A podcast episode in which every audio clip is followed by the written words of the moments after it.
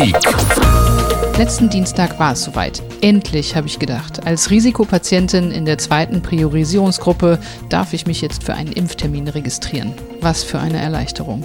Bislang allerdings warte ich noch auf eine Nachricht, wann mein Impftermin ist. Mit wenig Geduld, muss ich sagen. Warum dauert das so lange?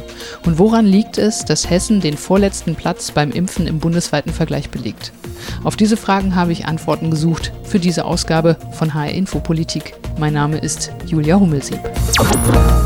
Ich habe ein hohes Risiko für einen schweren oder tödlichen Verlauf einer Infektion mit dem SARS-Coronavirus 2. So heißt die Art der Betroffenheit, die mich laut Impfverordnung des Bundes in die Priorisierungsgruppe 2 für eine Impfung gegen Covid-19 einordnet. Und so fiebere ich seit Beginn der deutschen Impfkampagne kurz nach Weihnachten auf meinen eigenen Impftermin hin. Und ehrlich gesagt, das zieht sich ziemlich, besonders hier in Hessen. Beim Impftempo fährt Deutschland nämlich nicht nur geschlossen Schritt, Hessen steht dabei quasi noch zusätzlich auf der Bremse. Im bundesweiten Vergleich ist Hessen bei den Erstimpfungen aktuell auf dem vorletzten Platz, zusammen mit Schleswig-Holstein und nur Brandenburg schneidet da noch schlechter ab. Und auch bei den Zweitimpfungen, also den fertig geimpften Personen, reicht es nur für den vorletzten Platz im Ländervergleich. Hessen hat bislang knapp eine halbe Million Impfdosen in die Oberarme gespritzt. Bis Ende März sollen insgesamt etwa 1,2 Millionen Impfdosen hier angekommen sein. Und wenn alles läuft wie geplant, werden es ab dann schnell immer mehr. Die Impfkapazitäten müssen also dringend drauf. In den Impfzentren in Hessen können gerade bis zu 30.000 Impfdosen pro Tag verimpft werden, Tendenz nach oben offen. In dieser Woche waren es täglich etwa um die 15.000 im Durchschnitt.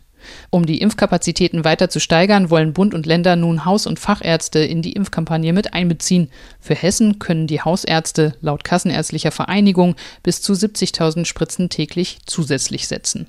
Sozialminister Kai Klose von den Grünen sprach in dieser Woche davon, dass die Landesregierung bereits seit einigen Wochen mit der KV Hessen darüber im Gespräch ist. Ich erkundige mich bei der Kassenärztlichen Vereinigung. Auf die Frage, wie schnell die 4000 Hausärzte in den dreieinhalbtausend hessischen Allgemeinarztpraxen gegen Covid-19 impfen könnten, teilt mir ihr Vorstand Folgendes mit. Im Moment sind die Planungen zumindest nach unseren Erkenntnissen noch nicht sehr weit fortgeschritten. Wir haben zu der Frage natürlich schon konkrete Ideen und Vorstellungen. Das Interesse des Innenministeriums zu einem Austausch ist an dieser Stelle aber überschaubar. Natürlich spricht man darüber, wenn es sowieso Termine gibt, aber davon, dass alles vorbereitet ist und man nur Mitte des Monats auf den Knopf drückt, um die Ankündigungen von Herrn Spahn umzusetzen, davon kann man in Hessen derzeit nicht sprechen. Das also scheint mir noch nicht in trockenen Tüchern. Pilotprojekte mit einzelnen Praxen, wie bereits in anderen Bundesländern gestartet, seien in Hessen nicht notwendig, meint die Kassenärztliche Vereinigung weiter. Doch die Landesregierung plant offenbar dennoch eine Testphase mit 100 Praxen. Dazu heißt es aus dem Sozialministerium in Wiesbaden, es erscheint sinnvoll, hier einen stufenweisen Prozess zu initiieren, um die Logistik und die Möglichkeiten der Vertragsärzte nicht zu überspannen. Warum aber gibt es in Hessen noch keine fertigen, konkreten Pläne, die Hausärzte mit in die Impfkampagne einzubeziehen? Dass es soweit kommt, ist ja bereits seit Monaten in der Diskussion. Diese Frage stelle ich dem hessischen Innenminister Peter Beuth von der CDU. Und er antwortet, naja, die Kassenärztliche Vereinigung hat ein entsprechendes Konzept an den Sozialminister übermittelt und wir sind im Moment dabei zu prüfen, wie wir das Konzept ähm, mit den Erfordernissen, die wir so sehen, übereinzubringen. Und äh, nach meinem Wissen sind wir nach wie vor im Gespräch mit der Kassenärztlichen Vereinigung, um dann am Ende die Ärzteschaft auch entsprechend einzubeziehen. Das war von Anfang an geplant. Ähm, die Frage, wann das, wann der richtige Zeitpunkt ist, ähm, über den reden wir im Moment. Nach dem Bund-Länder-Treffen ist rausgekommen, dass quasi der richtige Zeitpunkt Anfang April, spätestens Mitte April ist. Das ist zu schaffen in Hessen? Ja, es ist die Frage, in welchem Umfang wir die Ärzte dort einbeziehen können.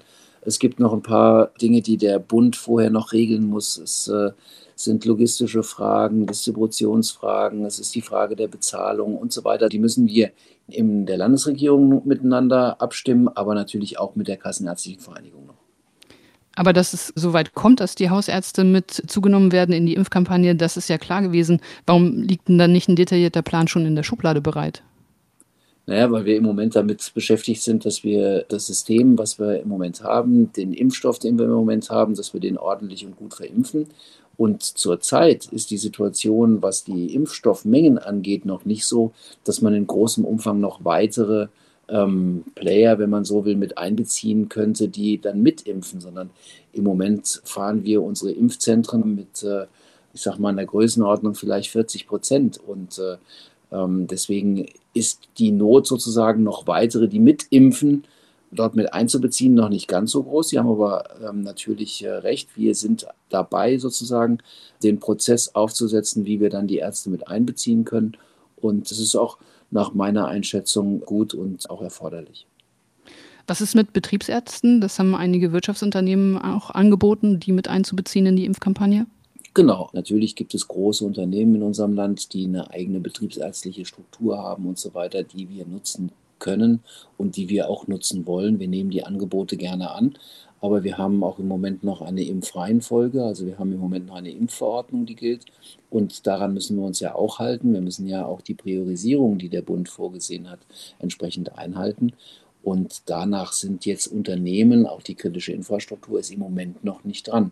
Wenn die drankommen, dann werden wir selbstverständlich die Möglichkeiten, die die haben, mit einbeziehen. Gerade ist Hessen ja beim Impfen im bundesweiten Vergleich auf dem vorletzten Platz, zusammen mit Niedersachsen und Sachsen-Anhalt. Das ist doch eindeutig, dass da in Hessen gerade was zu langsam läuft, oder? Na, es, ist, äh, es ist so, dass wir vom Bund klare Vorgaben bekommen haben, wie wir mit Impfstoffen und wie wir mit den Dingen umzugehen haben. An die haben wir uns gehalten. Wir halten uns sehr streng an die Impfreihenfolge. Das führt dazu, dass wir bei Umstellungen in der Impfreihenfolge natürlich immer einen gewissen logistischen Vorlauf haben. Äh, wir haben auf der anderen Seite ein bisschen weniger Impfstoff im System als die anderen äh, Bundesländer, die sich nicht an die Vorgaben des Bundes gehalten haben. Wir haben vom Bund gesagt bekommen, wir müssen 50 Prozent der BioNTech-Pfizer-Impfstoffe zurückhalten für die wichtige Zweitimpfung. Nur die bietet am Ende auch den wirklichen Schutz. Das haben wir gemacht, das haben andere Länder anders gemacht und das führt dann am Ende dazu, dass andere Länder, die sich nicht an die Regeln gehalten haben, in dem Ranking ein bisschen vor uns sind. Aber jetzt muss man auch mal sagen, wenn ich das richtig äh, im Kopf habe, dann sind die Abstände jetzt nicht so groß, dass man sagen könnte, ähm, um Gottes Willen, Hessen hinkt großartig hinterher. Es ist so, dass wir, wenn man die Quote bildet, aber Hessen ist unter dem Bundesdurchschnitt. Genau, das liegt daran, dass wir mit weniger Impfstoff als der Bundesdurchschnitt geimpft haben. Und das wiederum liegt daran, dass wir uns äh, streng an die Vorgaben des Bundes gehalten haben, was die ähm, Rückstellung für die Zweitimpfung angeht. Jetzt ist ja seit dieser Woche der Impfstoff von AstraZeneca von der Ständigen Impfkommission für alle Altersgruppen empfohlen, also auch für über 64-Jährige. Steigt vielleicht dadurch auch die Zahl der Impfungen? Naja, die, ähm, der, die, Sie, müssen, Sie müssen ja schon sehen, dass wir ähm, hier ein ziemlich mächtiges Instrument äh, mit unseren 28 Impfzentren haben. Und wir müssen natürlich den Impfstoff über die Ärzte in die Arme sozusagen der Impfwilligen bekommen. Dafür müssen wir wissen, wer ist impfwillig aus den Priorisierungsgruppen. Ähm, wir müssen die Impfzentren darauf einstellen, dass sie den Impfstoff verimpfen und wir müssen den Impfstoff haben. Das versuchen wir natürlich immer so schnell wie es geht, aber es braucht immer ein bisschen Vorlauf. Selbstverständlich wird der AstraZeneca-Impfstoff verimpft. Wir werden in der nächsten Woche so viel impfen wie im kompletten Januar. Das geben die Impfdosen her. Aber wir brauchen immer eine gewisse Vorbereitungszeit, insbesondere wenn plötzliche Veränderungen sich einstellen. Dafür ist dieses Instrument mit unseren 28 Impfzentren einfach zu mächtig, dass wir da so ganz schnell flexibel von heute auf den nächsten Tag reagieren können, was sich verändert. Nun ist ja aber so, dass es in der Pandemie so ist, dass jeder Tag zählt. Und ähm, Sie wissen ja, ich bin Risikopatientin, ich bin in der zweiten Priorisierungsgruppe. Ich habe mich für einen Impftermin registriert, als das möglich war. Das war vergangenen Dienstagmorgen. Und jetzt beginnt jetzt erst die Terminvorgabe für Menschen mit Vorerkrankungen. Ganze zehn Tage später ist das. Und gleichzeitig sind Termine frei und es liegen gut 133.000 Impfdosen von AstraZeneca im Kühlschrank für Menschen wie mich, die eben noch nicht 65 Jahre alt sind. Können Sie das erklären? Ja, ich habe ja gesagt, das sind im Grunde genommen die, die, die notwendige, ist der notwendige Vorlauf, den wir ähm, brauchen. Zehn Tage. Ähm, ja, selbstverständlich. Wir müssen ja erstmal die Impfwilligen feststellen aus der Priorisierungsgruppe. Ähm, ihnen ist klar, dass sie geimpft werden wollen, aber ähm, wir müssen ja sozusagen für die komplette Priorisierungsgruppe die Möglichkeit schaffen, dass sie ihren Impfwillen uns eben auch mitteilen. Wir haben jetzt das System. 1,5 Millionen sollen Ihnen das jetzt erstmal mitteilen, also Na, sich registrieren jetzt, lassen. Nein, das müssen die Impfwilligen müssen sich, ähm, müssen sich uns mitteilen, damit wir dann potenziell 1,5 Millionen potenziell 1, genau. genau aus der Priorisierungsgruppe 2. Genau. Aber auf die können Sie ja nicht alle warten. Nein, wir warten auch nicht auf alle, aber wir müssen zumindest mal die Gelegenheit geben, dass sie sich ähm, entsprechend registrieren, damit wir sie in der, in der Reihenfolge, die wie gesagt in der Impfverordnung vorgesehen ist, dann eben auch äh, impfen können. Und wir müssen natürlich alle Bereiche sozusagen darauf vorbereiten, dass sie ähm, möglichst schnell dann auch zum Impfen kommen. Das heißt, wir müssen dem Impfzentrum sagen, in dem sie geimpft werden wollen, dass sie einen Arzt bereitstellen müssen, dass sie ähm, den Impfstoff von uns dafür bekommen. Und dann müssen wir noch dafür Sorge tragen, dass sie einen Hinweis bekommen, wann das äh, stattfindet. Für einen Termin ist das unproblematisch, aber wenn ich das massenhaft machen muss, wenn ich Hunderttausende von Terminen vergeben muss, dann braucht das einen gewissen logistischen Vorlauf. Und äh, dann muss man noch dazu sehen, dass wir ja im Moment in der Situation sind, dass wir auf der einen Seite mit dem BioNTech, Pfizer und Moderna Impfstoff einen Impfstoff haben, den wir nur eingeschränkt an die 80-Jährigen und älter und an die 70- bis 79-Jährigen verimpfen und dass wir auf der anderen Seite dann noch einen weiteren Impfstoff haben mit dem AstraZeneca, den wir auch wieder nur eingeschränkt an die unter 65-Jährigen verimpfen können. Konnten. Das ist nicht konnten, ja, äh, konnten. Das ist nicht völlig trivial, sozusagen das mit ähm, den äh, 28 Impfzentren und mit der kompletten Logistik so übereinzubringen. Deswegen braucht das einen gewissen Vorlauf, aber wir sind jetzt guter Dinge, ähm, dass wir in den nächsten Wochen das sehr schnell verimpfen werden. Na gut, dann warten wir das mal ab. Wir kennen ja seit Dezember auch die Nachrichten über sogenannte Impfdrängler. Warum gibt es keine klare Handhabe für diese übrig gebliebenen Dosen in den Impfzentren? Doch, es gibt in den Impfzentren einen, ich sage jetzt mal, Umgang mit übrig gebliebenen Impfdosen. Jedes für sich bestimmt sozusagen dort den Weg. Die einen haben sich Listen gemacht, die anderen haben auf Verdacht Leute bestellt ähm, und so weiter. Also das ist äh, im Grunde genommen sozusagen mit den Restdosen umzugehen. Das liegt in den Händen der Impfzentren und äh, ähm, das klappt auch überwiegend gut. An, an ein paar Stellen hat es nicht geklappt. Die Empfehlung dazu aus Ihrem Ministerium kam erst am 8. Februar, sechs Wochen nach dem Impfstart, dass es eben solche Listen geben muss, dass es dafür standardisierte Verfahren auch geben muss, wie man mit übrig gebliebenen Impfdosen umgeht.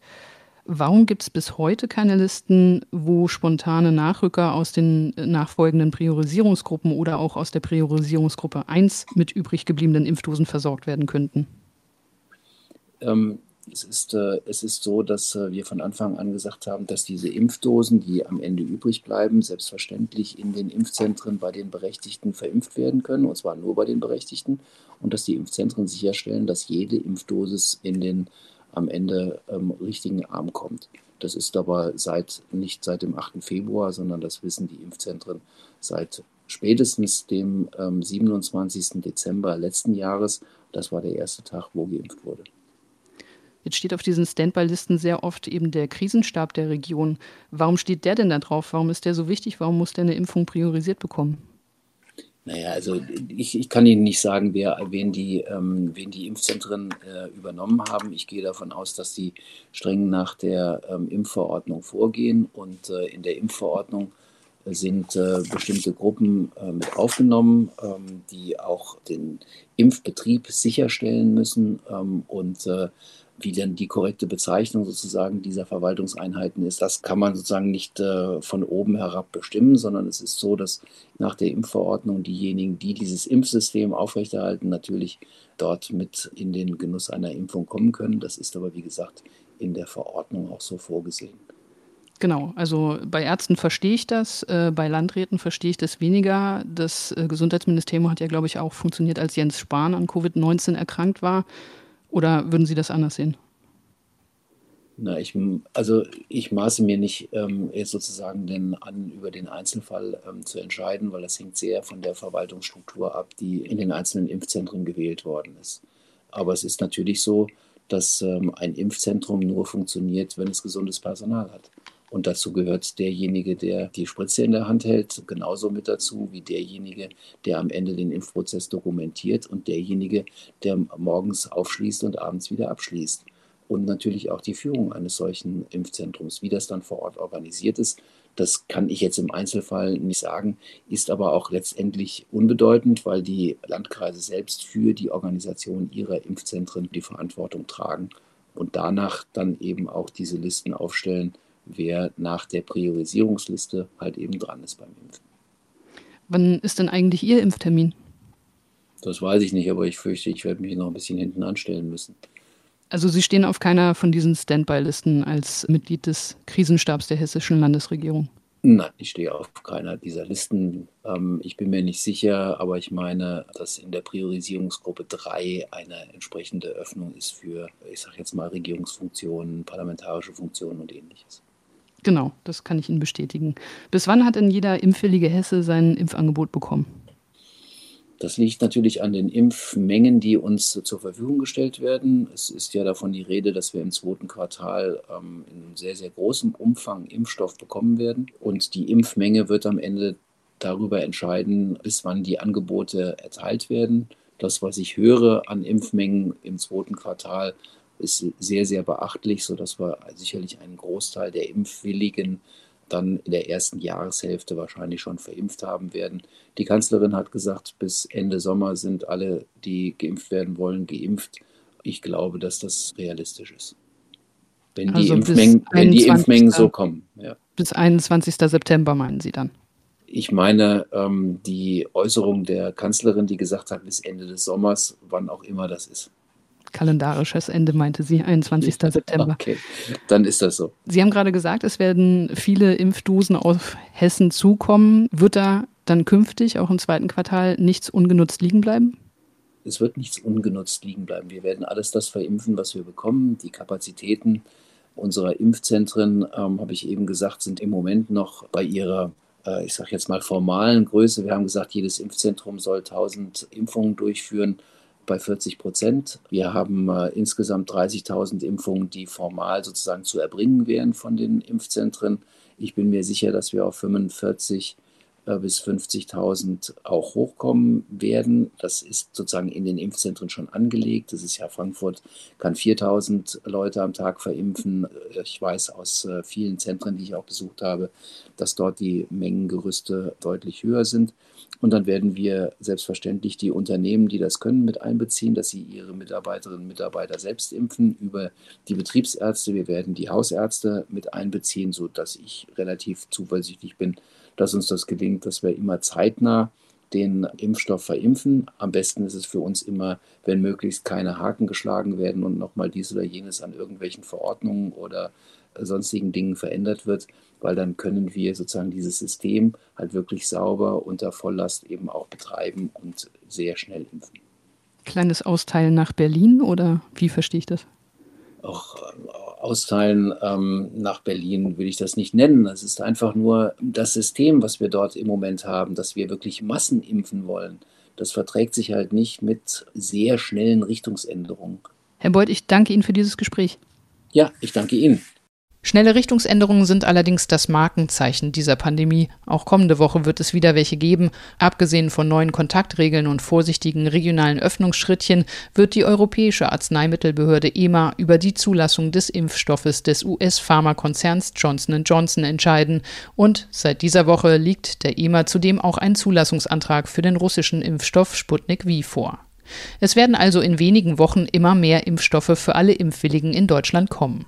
Doch gerade ist die Impfspritze gegen Covid-19 noch ein knappes Gut. Und ob dieses knappe Gut Impfstoff in Deutschland tatsächlich gerecht verteilt wird, habe ich David Kroneberg gefragt. Er ist Professor für Sozialmedizin an der Goethe-Universität Frankfurt. Und das hat er gesagt. Da haben sich ja die Verantwortlichen bei der Bundesregierung, das ist ja eine Impfverordnung, die für ganz Deutschland gilt, sehr, sehr viele Gedanken gemacht und haben unterschiedliche Priorisierungsgruppen gebildet. Und insgesamt muss man sagen, passt es schon, dass die ganz alten Menschen die ersten sind. Warum passt das? Weil wir ganz einfach gesehen haben, gerade zu Beginn der großen Pandemiekrise in Italien, dass sehr, sehr viele alte Menschen gestorben sind. Und man muss sich das so vorstellen, man ist dann hingegangen, also die zuständigen Gremien, die Berater der Regierung, das Robert Koch Institut, hat sich diese Daten angesehen und hat einfach nachgeschaut, wer hat das größte Risiko. Und die sind dann in die höchsten Gruppen gekommen. Und das macht Sinn. Und top hat man dann einfach noch geschaut, wer ist sonst noch wichtig, nämlich die, die eben selbst impfen und die, die auf den Intensivstationen und in den Altenheimen die gefährdeten Gruppen betreuen und hat die ebenfalls eben sehr hoch priorisiert. Und all das macht großen Sinn. Und hätten wir mit etwas weniger Gerechtigkeit oder quasi auch Sinnhaftigkeit, äh, wie Sie es ja gerade erklärt haben, ne, die man impft die Alten zuerst oder diejenigen, die sich um die kranken Menschen kümmern, hätten wir damit etwas, sage ich mal, mehr Pragmatismus, schneller mehr impfen können? Kann man nicht unbedingt sagen. Gerade zu Beginn haben wir einfach einen großen Mangel gehabt an diesen BioNTech-Pfizer-Impfstoffen beispielsweise. Und es war nur sehr, sehr wenig Impfstoff da. Und das musste man wirklich hoch priorisieren und so verimpfen. Und der zweite Punkt, wo man sagt, Moment mal, da lagen ja noch viele, viele ähm, Impfdosen rum, die wurden nicht benutzt. Das war einfach der Tatsache geschuldet, dass äh, man ja zwei Impfungen braucht. Und da hat Deutschland gesagt, für jeden, der die erste Impfung bekommt, muss auch eine zweite Impfung im Froster liegen. Warum? Weil wir keinen belastbaren Daten haben, was passiert, wenn wir jetzt alles verimpfen, wir kriegen keinen Nachschub und es gibt ja auch große Nachschubprobleme. Und am Ende haben wir viele Menschen, die nur eine Impfung haben. Und das reicht dann eventuell nicht, um genügend Immunität herzustellen und dann war alles umsonst. Und deswegen war diese Entscheidung, die wir in Deutschland getroffen haben, meiner Meinung nach richtig. Andere Länder haben es anders gemacht und es gibt ja mittlerweile auch Daten, die sagen, dass schon bei der ersten Immunisierung, also bei der ersten Spritze, ein Großteil eine ganz gute Immunisierung gegen SARS-CoV-2 hat. Aber das wusste man eben zu dem Zeitpunkt noch nicht. Und da kann man im Nachhinein, und das passiert leider sehr häufig aktuell in der Pandemie, im Nachhinein kann man da jetzt niemanden mehr finde ich, ähm, für belasten und schimpfen, dass das äh, ein falscher Plan war. Das ist immer das große Problem in dieser Pandemie. Es müssen ad hoc Entscheidungen getroffen werden, die sich vielleicht nach ein, zwei, drei Wochen als ja nicht ganz richtig, sagen wir es mal so, herausstellen. Aber wie sieht denn das für Hessen aus? Das Land liegt halt im bundesweiten Vergleich auf den letzten Plätzen. Kann man der Landesregierung einen Vorwurf machen, dass Hessen so langsam im bundesweiten Vergleich impft? Es wundert mich auch ein bisschen, warum das so ist, aber eben mit dem Hinweis auf die erste und die zweite Impfung stelle ich mir das so vor, dass wir es in Hessen einfach sehr korrekt gemacht haben. Und an sehr korrekt habe ich überhaupt nichts auszu, äh, auszuwenden. Okay, also nicht der Vorwurf zu wenig Pragmatismus oder zu wenig Mut zu schnellen Entscheidungen an die Landesregierung. Nee. Nein, ähm, das, das würde ich so nicht sagen. Aber es ist natürlich auffällig, dass wir relativ wenig haben. Keine sehr hohe ähm, Durchimpfungsrate im Vergleich zu anderen Bundesländern. Hm, das ist allerdings auch jetzt nicht in einem Bereich, dass die 30, 40, 50 Prozent mehr impfen würden, sondern das sind relativ wenige geringe Zahlen, wenn man sich das ganz genau anschaut. Es ist natürlich ein riesengroßer Unterschied zu anderen Ländern, die nicht im europäischen Kontext am Impfen sind, also im, im EU-Kontext wie beispielsweise Großbritannien. Aber das hat ganz andere Gründe und gerade in Großbritannien war es so wahrscheinlich gewesen, dass ähm, der Premierminister Boris Johnson unter dem Eindruck des Brexits gesagt hat, wir müssen jetzt so schnell wie möglich, so viel wie möglich impfen, um allen zu zeigen, dass der Brexit was Gutes gewesen ist. Und ich will nicht wissen, wie die Behörden dort unter Druck gesetzt wurden, was die Zulassung angeht. Für Deutschland gilt, wir haben eine Bundesbehörde, das Paul-Ehrlich-Institut in Langen, die das ordentlich geregelt hat, die das gemacht hat, nachdem natürlich auch erst einmal von der EU grünes Licht gekommen ist. Und das dauert halt ein bisschen. Ich glaube, wir sollten aus der Krise schon lernen, wie können wir es in Zukunft noch ein bisschen schneller machen. Aber wir Deutschen sind nun mal sehr, sehr gründlich, weil wir einfach auch keine Fehler machen wollen. Wir wollen nicht, dass am Ende etwas verimpft wird, was möglicherweise zu viel Nebenwirkungen oder sonst was führt. Apropos gründlich machen, seit vergangener Woche, da kann die Priorisierungsgruppe 2 auch hier in Hessen geimpft werden. Äh, niedergelassene Ärzte, Praxispersonal und auch schon ein bisschen Lehr- und Kita-Personal oder Polizeibeamte, Feuerwehrbeamte, die werden bereits geimpft seit dieser Woche. Aber Termine für Menschen mit Vorerkrankungen, die kommen jetzt erst langsam, wahrscheinlich erst ab Ende dieser Woche oder Anfang nächster Woche. Ist das so eine Art Priorisierung innerhalb der Gruppen? Ist das so vorgesehen? Also mir sind nur die vier Gruppen bekannt. Wie man jetzt innerhalb dieser Gruppen aufteilt, da gibt es keine Verordnung, keine Bundesverordnung und äh, deswegen kann ich nicht genau sagen, wie das abläuft. Mir ist aber bekannt, dass seit ja, über einer Woche darauf hingewiesen wird, hessenweit, dass alle Menschen, die beispielsweise über 70 Jahre alt sind, äh, sich jetzt um einen Termin kümmern können. Ich habe mir das selbst angeschaut, ich habe das selbst auch für Verwandte gemacht die eben über 70 sind. Man kam relativ schnell dazu, dass man seinen Namen eingegeben hat, sein Alter, seine Adresse. Und äh, dann kam auch der Link und der Hinweis, Sie sind registriert und Sie werden irgendwann jetzt bald einen Termin bekommen. Wie die jetzt innerhalb dieser Gruppe von 70. bis 80. Lebensjahr priorisiert werden, das weiß ich nicht genau. Da würde ich aber einfach sagen, hier ist einfach Eile geboten. Hm, die sollen verteilt werden. Und wenn das eine Zufallsverteilung ist, ist das absolut in Ordnung, weil es meiner Meinung nach, nach meinem Wissen, keine weitere Priorisierung in diesen Priorisierungsgruppen gibt. Es ist eine Zufallsverteilung bei denjenigen, die Vorerkrankungen haben oder eben bestimmten Berufsgruppen zugeordnet sind. Bei denen, die aufgrund des Alters, also über 70-Jährige, zu der Gruppe gehören, da ist es vom Alter her absteigend. Also der 79-Jährige bekommt zuerst einen Termin und der 71-Jährige dann erst später. Das macht auch Sinn, ja, absolut. Nur die Frage ist, wer kriegt zuerst den Termin? Wenn sich heute ein 70-Jähriger meldet und in zwei Wochen äh, meldet sich ein 79-Jähriger. Ähm, wie lange wird gewartet, ob alle 79-Jährigen sich registriert haben? Das weiß ich nicht. Man sollte also nicht zu lange warten, dass sich alle 79-Jährigen registriert haben, sondern irgendwann müssen auch mal die 70-Jährigen dann zu ihrem Termin kommen. Da wird es aber sicherlich eine Regel geben, dass man sagt, wir lassen jetzt erstmal fünf Tage Menschen registrieren, machen dann eine Altersabstufung. Das kann ich sehr gut nachvollziehen, weil ein 79-Jähriger definitiv ein höheres Risiko hat als beispielsweise jemand, der gerade erst 70 geworden ist. Nun sorgen ja vereinzelt Fälle auch von sogenannten Impfdränglern dann immer wieder für Unmut, aber Impfdosen stattdessen wegwerfen, das wäre ja auch ethisch nicht vertretbar. Absolut. Also es ist ethisch vollkommen unvertretbar, Impfdosen wegzuschütten. Das geht überhaupt gar nicht. Ein sehr schönes Beispiel ist eine Meldung aus den USA gewesen, wo ein Impfteam im Stau gestanden hat. Die sind dann im Stau ausgestiegen und haben den umliegenden Insassen der PKWs Impfungen angeboten, weil die Impfchargen sonst verfallen wären. Und ich halte das für eine absolut gute Lösung. Sonst wäre dieser Impfstoff vergeudet worden. Und wer weiß, vielleicht sind hier Leute jetzt verimpft worden, die eventuell schwer erkrankt wären. Deswegen ist es ganz wichtig, dass wir keine einzige Impfdosis irgendwie wegschmeißen. Was wäre denn Ihrer Ansicht nach besser? Sogenannte Standby-Listen, die gibt es ja jetzt auch mit registrierten Personen aus beispielsweise der Politik, also etwa Mitglieder des Krisenstabes in den einzelnen Regionen oder auch die Feuerwehr oder Rettungskräfte. Oder wäre es besser, wenn man Standby-Listen hätte mit registrierten Personen aus den nachfolgenden Priorisierungsgruppen? Also das ist sicherlich der bessere Weg. Und zwar, wenn das möglich ist, muss man Standby-Listen führen aus denjenigen, die die nächste Priorisierungsstufe haben und nicht Leute, die sonst gar nicht verimpft worden wären, beziehungsweise erst in einem halben Jahr oder so. Es ist aber leider Gottes nicht immer möglich und ich gebe Ihnen mal ein Beispiel. Ähm, wenn es äh, 100 Dosen ganz zu Anfang gegeben hat, also 20 Mal so eine Ampulle, und am Ende sind 118 Dosen dabei gewesen. Dann sind es also 18 mehr gewesen, als geplant waren. Ähm, bei den Impfterminen, wo ich beispielsweise dabei war, wurden dann ganz schnell noch Leute angerufen von den Intensivstationen beispielsweise, die erst in den nächsten Tagen oder so dran gewesen wären. Die sind dann gekommen. Am Ende waren aber immer noch drei oder vier Dosen da. Und dann muss man einfach gucken, ist hier noch irgendjemand, den wir verimpfen können? Und wenn das eine studentische Hilfskraft ist, die ja Kraft der Tatsache, dass sie dem Impfteam angehört, eigentlich dann auch in die Priorisierungsstufe 1 gehört, die aber eigentlich nicht geimpft worden wäre, weil es noch so jung ist, dann wird die Person trotzdem mitgeimpft, weil sie da gerade an der Tür sitzt und irgendwelche Listen führt. Sonst wäre das ganze Jahr weggeschmissen worden.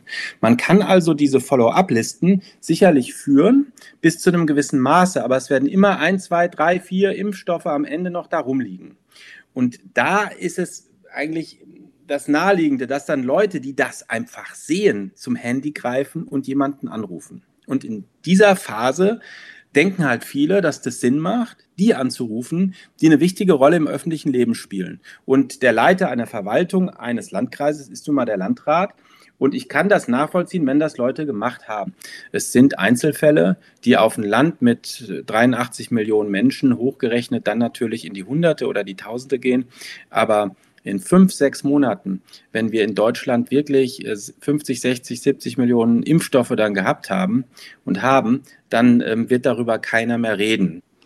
Genau, weil die Knappheit dann verschwindet. Und nicht zuletzt ist es ja auch so, dass jeder Geimpfte auch weitere Ansteckungen verhindert. Die Daten sind ja jetzt auch da, dass äh, womöglich eben diese Impfung ja auch die Viruslast zumindest in den Personen vermindert und dadurch auch Ansteckungen verhindert werden können. Also besser geimpft sein, als halt irgendwas weggeschüttet zu haben, das haben Sie auch gesagt. Abschließend nochmal das Urteil, die Impforganisation in Deutschland, Daumen hoch oder Daumen runter? Also, wir haben zu wenig Impfstoff. Das machen wir aber in einem EU-Kontext. Deswegen sage ich, ja, ist blöd gelaufen. Ich bin ein strikter EU-Befürworter. Es muss uns allen in Europa gut gehen. Deswegen, das ist nun mal so. Da müssen wir durch. Wenn wir dann die Organisation uns anschauen in Deutschland, dann kann ich mir Hessen anschauen, die sechs großen Impfzentren, insgesamt 28 Zentren, dann sollen auch noch niedergelassene Ärzte Anfang April oder etwas später dazukommen. Kann ich nur sagen, das ist sehr, sehr gut gelaufen, das gefällt mir. Und Sie müssen sich immer Folgendes äh, vor Augen halten. Diese Pandemie ist etwas Einzigartiges. Die jetzt regierenden Politiker können nichts für Versäumnisse, die in den letzten 20, 30, 40 Jahren vielleicht passiert sind, weil es damit einfach auch niemand gerechnet hat. Deswegen ist es sehr billig, jetzt hier jeden Tag Politikern vorzuwerfen, sie würden nicht gut handeln oder wie auch immer. Zumal wir ja alle wissen, dass wir heute noch nicht wissen, was nächste Woche vielleicht wieder publiziert wird. Und da sehen Sie, wie schwer es in dieser Pandemie ist, wo wir von Tag zu Tag davon leben, dass neue wissenschaftliche Erkenntnisse reinkommen, wie schwer es ist, in dieser Situation Entscheidungen zu treffen. Und deswegen würde ich nicht zu sehr kritisieren wollen in der aktuellen Situation. Ganz wichtig ist aber, dass am Ende, wenn der, die ganze schwere Krise vorbei ist, dass eine sehr, sehr, sehr gute Aufarbeitung passiert. wir müssen uns ganz einfach Gedanken darüber machen, wie wir das so verbessern können, dass wir in Zukunft besser gewappnet sind. Genau, also ich denke auch, da haben wir gelernt, da ist ein bisschen Bedarf. Ich danke Ihnen für das Interview und freue mich, dass ja. das geklappt hat. Ganz herzlichen Dank. Machen wir uns also nichts vor. Nach einem Jahr Pandemie liegen die Nerven blank und kritisieren ist einfacher, als entscheiden zu müssen. Das zeigt mir auch ein Anruf, der mich kurz vor Ende der Produktion dieser Sendung noch erreicht. Von meiner Ärztin. Schlechte Nachrichten. Weil ich unter 60 Jahre alt bin, kann ich mit meinem Krankheitsbild doch nicht in die Priorisierungsgruppe 2 aufrücken, so steht es in der angepassten Impfverordnung des Bundes. Meine Enttäuschung ist grenzenlos. Mein Impftermin war zum Greifen nah, jetzt wird es weitere Wochen dauern. Aber auch das zeigt, dass sich die Dinge in der Pandemie von einer Minute zur nächsten ändern können. Fehler werden gemacht und wir müssen nach vorn blicken. Mit mehr zugelassenen Impfstoffen könnte die erwachsene Bevölkerung Deutschlands laut Kassenärztlicher Bundesvereinigung Anfang August komplett geimpft sein, so sie denn will. Bis dahin kann noch vieles passieren, aber erstmal ist das weniger als ein halbes Jahr weg. Und das reicht mir als Hoffnungsschimmer. Das war HR Infopolitik mit Julia Hummelsieb. Ich bin der Frage nachgegangen, ob sich das Impfen gegen Covid-19 in Deutschland und Hessen hätte besser organisieren lassen und hoffe, ein paar Antworten gegeben zu haben. Die Sendung zum Weiterempfehlen gibt es auch als Podcast in der ARD Audiothek und abonnieren Sie dort auch gern unseren Kanal HR Info Politik.